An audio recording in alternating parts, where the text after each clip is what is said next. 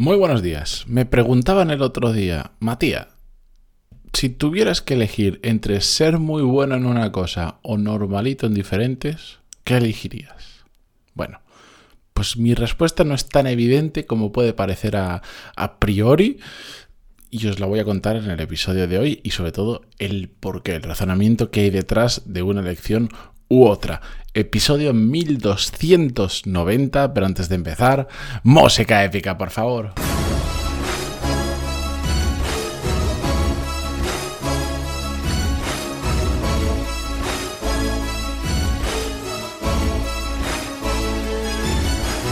Muy buenos días a todos, bienvenidos. Yo soy Matías Pantaloni y esto es Desarrollo Profesional, el podcast donde hablamos sobre todas las técnicas, habilidades, estrategias y trucos necesarios para mejorar cada día en nuestro trabajo.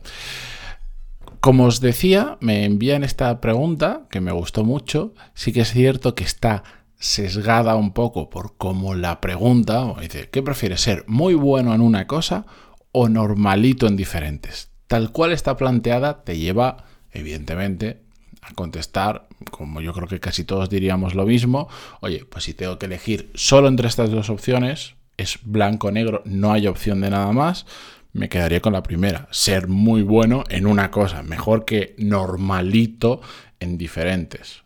Otra cosa es que hubiésemos planteado la pregunta de una manera diferente, pero al decir normalito en diferentes, pues tiene una cierta connotación ya como peyorativa para, esa respuesta, ¿no?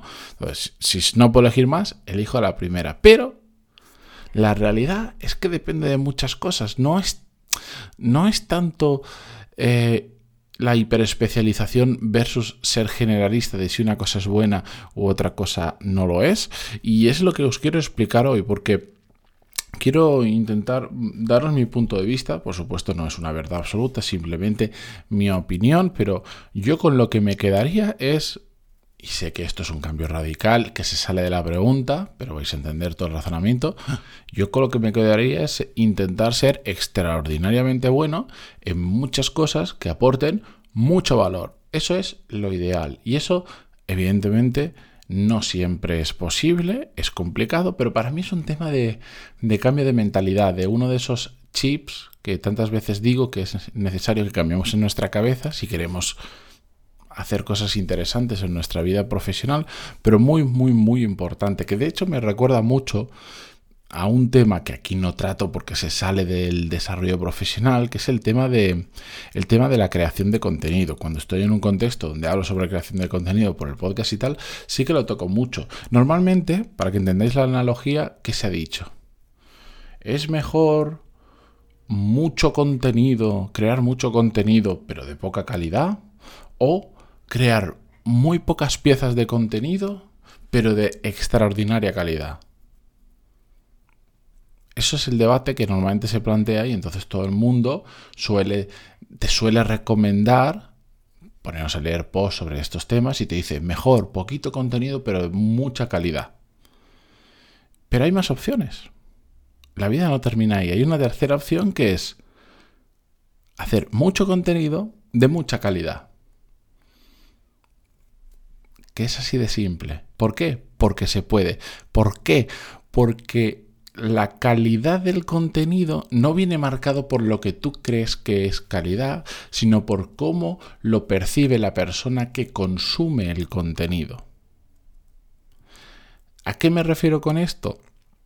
Básicamente lo que viene a decir esto es, si vas a crear contenido, crea mucho, Evidentemente tú siempre intentas hacerlo bueno, pero la calidad la marca la persona que va a escuchar este podcast o va a leer un texto o va a ver un vídeo, no la marcas tú. Por lo tanto, el decir que vas a crear muy poco contenido de mucha calidad es una engañufla que te haces a ti mismo para hacer menos contenido porque te da pereza. Pero lo que funciona realmente muy bien es hacer mucho y de mucha calidad. Y si eres capaz de hacer eso, la probabilidad es que te vaya muy bien, que, siga, que consigas crear una audiencia muy grande, que evidentemente, oye, eh, también tiene su contra, hay que saber hacerlo y hay que tener ganas de hacerlo. Pues esto va un poquito por esa misma línea. Este cambio de mindset que os digo es exactamente lo mismo, es ser, ¿por qué tengo que ser muy bueno solo en una cosa o normalito en muchas?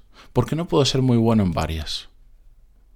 O mejor dicho, ¿por qué no puedo ser extraordinariamente bueno en muchas cosas que además, dato muy importante, aporte valor, aporte mucho valor a nuestro trabajo?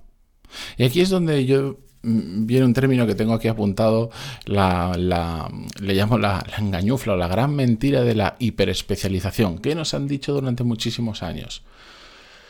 Lo mejor de todo es ser especialista en una cosa. Los americanos son especialistas en una cosa, no son generalistas y les va muy bien. Cosas así. Que sí es una opción que se puede seguir, pero por ejemplo, yo creo que cuando eres, cuando te especializas mucho en algo, corres el riesgo de pasarte. Es decir, tú te puedes especializar en, en apretar un tipo de tornillo. Eso muy exagerado y solo apretar ese tipo de tornillo que requiere una máquina especial, lo que sea. Y no haces nada más, pero mi pregunta por detrás es, ¿eso aporta valor? ¿Estar especializado en eso aporta un valor diferencial?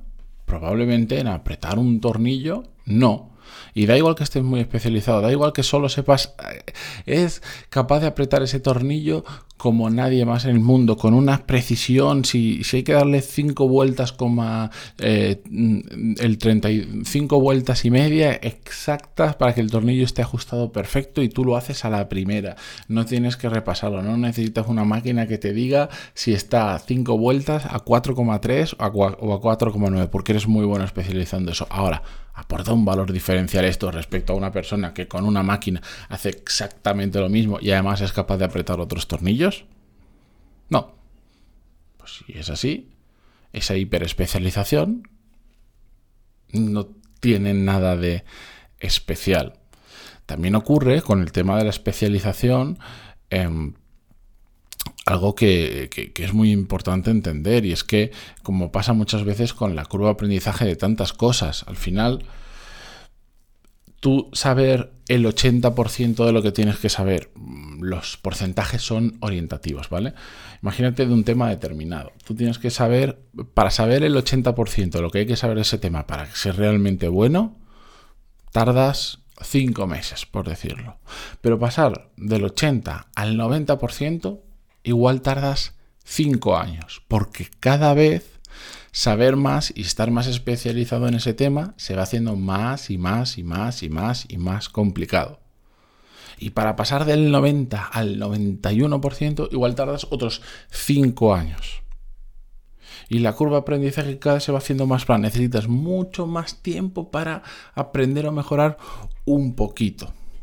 Entonces, igual te cuesta el mismo tiempo llegar al 90% de un tema que llegar al 80% de 5 o 6 cosas diferentes.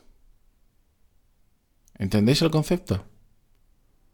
Y es, es mucho más fácil llegar al 80% en diferentes cosas que cada vez ir haciéndote mejor en una única. Que a veces, sí, a veces el, el saber entre un 80 y un 90% de un tema puede aportar muchísimo valor y por lo tanto esa especialización puede hacer que nos vaya profesionalmente bien. Pero es que también se necesitan perfiles que no estén hiper, especializados. También se necesita mucha gente que sea de esos que han dedicado en aprender cinco cosas al 80% y no una al 90%. Depende muchísimo del rol que sigas, del tipo de empresa, del tipo de industria. Depende de cómo se tenga que aportar valor. Entonces, la hiperespecialización, ser muy bueno en una única cosa, a veces tiene sentido y a veces no, no, no tiene ese sentido. Para mí, la, personalmente, creo que la hiperespecialización tiene sentido cuando detectas que eso per se va a aportar un valor diferencial, te va a hacer único y por lo tanto tú como profesional vas a aportar un valor extraordinario respecto a otras personas que no están especializados en eso y que además te gusta muchísimo lo que estás haciendo. Porque si no, no tiene ningún sentido. cada vez que te vas especializando más, más y más, se hace más duro. Necesita más y más tiempo y capacidad por nuestra parte para ir mejorando solo un poquito. Por lo tanto, si no te gusta lo que estás haciendo, uff, es muy, muy, muy complicado. Yo la gente mm, que realmente conozco que le va muy bien siendo perfiles hiper especializados en una única cosa, son personas que tienen una, una pasión genuina por lo que hacen y les gusta tanto que están inmerso todo el día en eso, que es lo que hace falta para ir mejorando. No les duele, sino que es algo que, les apasiona, que quieren estar ahí y, no hay nadie que les tenga que forzar a que ocurra. En cambio, si no tienes una pasión descomunal por una única cosa, y eres, yo por ejemplo soy una persona muy curiosa, a mí me gustan muchísimos temas diferentes, yo no podría jamás, bueno, no podría jamás, me costaría muchísimo esfuerzo especializarme. En cambio, yo soy de esos que prefiere estar al 80% en cinco temas, mejor que un, en un tema al 90 o al 95%. ¿Por qué? Porque va más con mi naturaleza, porque me permite aprovechar esa curiosidad para aprender de temas, mezclar cosas y yo soy un perfil mucho más generalista.